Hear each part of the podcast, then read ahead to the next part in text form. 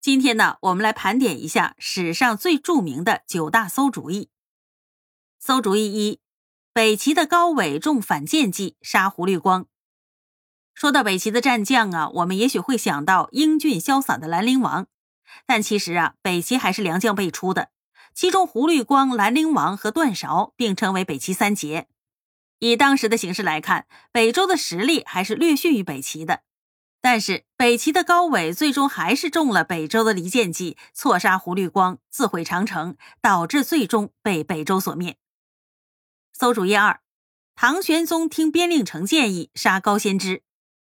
唐玄宗杀高仙芝啊，可谓是自断臂膀，直接导致了潼关失守，长安沦陷，拉开了长达八年的安史之乱的序幕。馊主意三：李斯同意立胡亥为帝。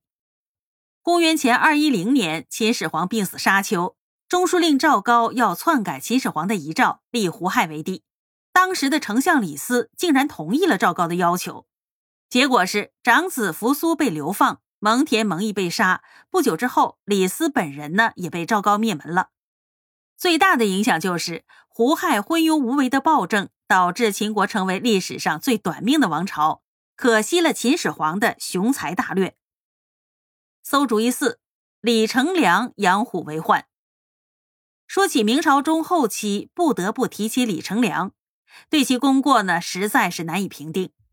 但是毫无疑问，他修筑宽甸六堡呢，就是一个十足的馊主意，直接导致了努尔哈赤在建州慢慢的做大，最终统一辽东。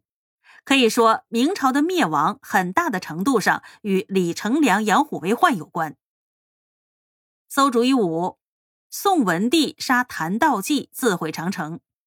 南朝的宋文帝刘义隆也算得上是一个明君了，在位期间呢，实行了开明的统治，出现了元家之治的盛世。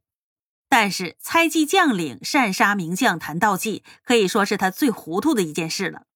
直接导致的后果就是三次北伐失利，被北方的北魏政权趁虚而入。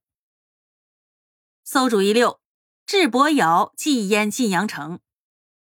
春秋末期，晋国国内实力最强的智伯瑶想要吞并赵襄子的土地，打算呢利用晋阳城边上的晋水来淹没晋阳城。结果赵襄子派出了部队，杀死了守堤的士兵，掘开堤口反灌。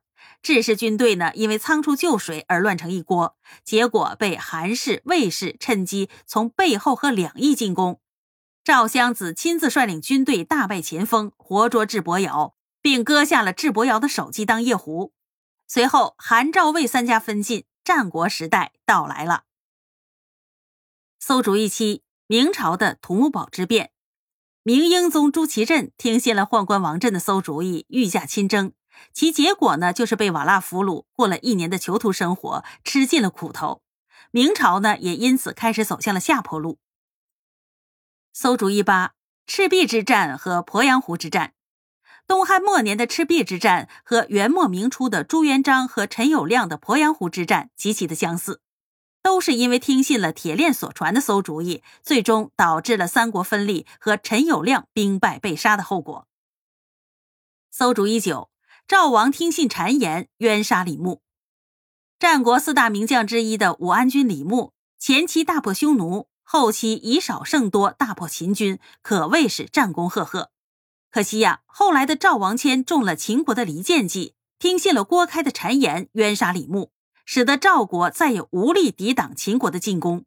李牧死后，短短两个月，赵国就灭亡了。